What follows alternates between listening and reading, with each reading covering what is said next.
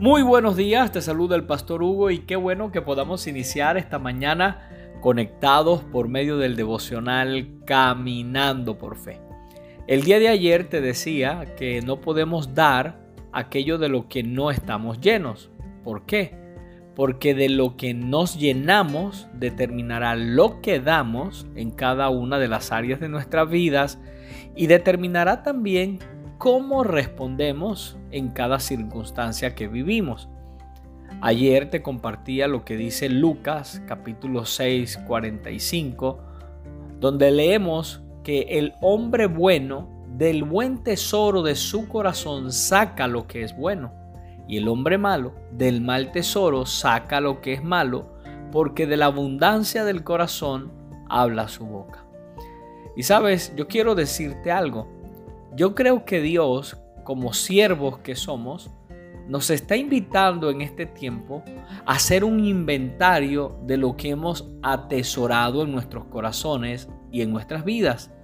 Y que revisemos además si eso que está allí es lo correcto o si eso que está allí le agrada o no le agrada a Dios. Creo que también es una invitación a revisar cómo llegó eso a mi vida, cómo llegó eso a mi corazón y de qué fuente lo adquirimos. Porque sabes, hay muchas fuentes de la cual nosotros podemos recibir y atesorar en nuestros corazones. Podemos hacerlo, por ejemplo, del mundo, podemos hacerlo de la cultura, de la sociedad, de nuestras experiencias o de otros.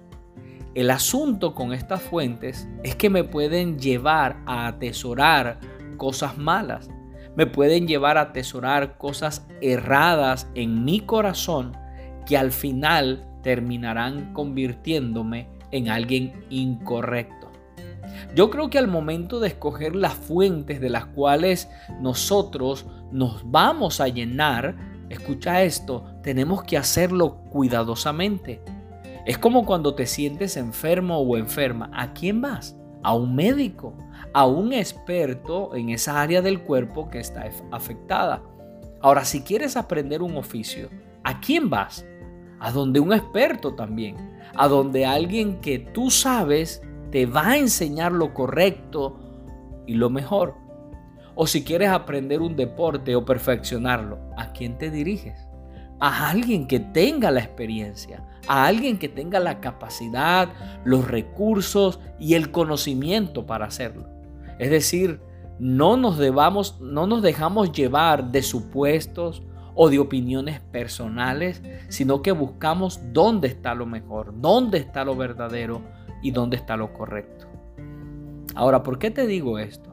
Porque en cuanto a la vida, en cuanto a llenar nuestros corazones de un buen tesoro, ¿dónde vamos? ¿Cuál es la mejor fuente a la que podemos ir? ¿Dónde está lo correcto, lo mejor y lo verdadero? Y sabes, aquí tengo que decirte que la respuesta es Dios, el creador de todas las cosas. ¿O tú consideras que algo o alguien tiene algo mejor para ti? ¿Tú consideras que algo o alguien tiene algo mejor para enseñarte que lo que tiene Dios para enseñarte a ti? ¿O algo mejor con lo cual tú puedas llenar tu vida y tu corazón? ¿Sabes algo más? Los siervos de Dios tenemos claro que nuestra fuente es Dios, que nuestra fuente es su palabra, que nuestra fuente es su Espíritu Santo y, que de Él atesoramos lo mejor de lo mejor en nuestras vidas y en nuestros corazones. Por eso Jesús dijo en Juan 15:5, yo soy la vid, ustedes son las ramas. El que permanece en mí, como yo en él, dará mucho fruto, porque separado de mí no pueden ustedes hacer nada. Termino este tiempo de hoy animándote para que sigas caminando por fe, diciéndote, recordándote mejor que seas selectivo al momento de escoger lo que va a llenar tu vida y tu corazón. Y no se te olvide mantenerte conectado y conectada con Dios, porque recuerda que conectados con Dios, la vida es mejor. Bendiciones.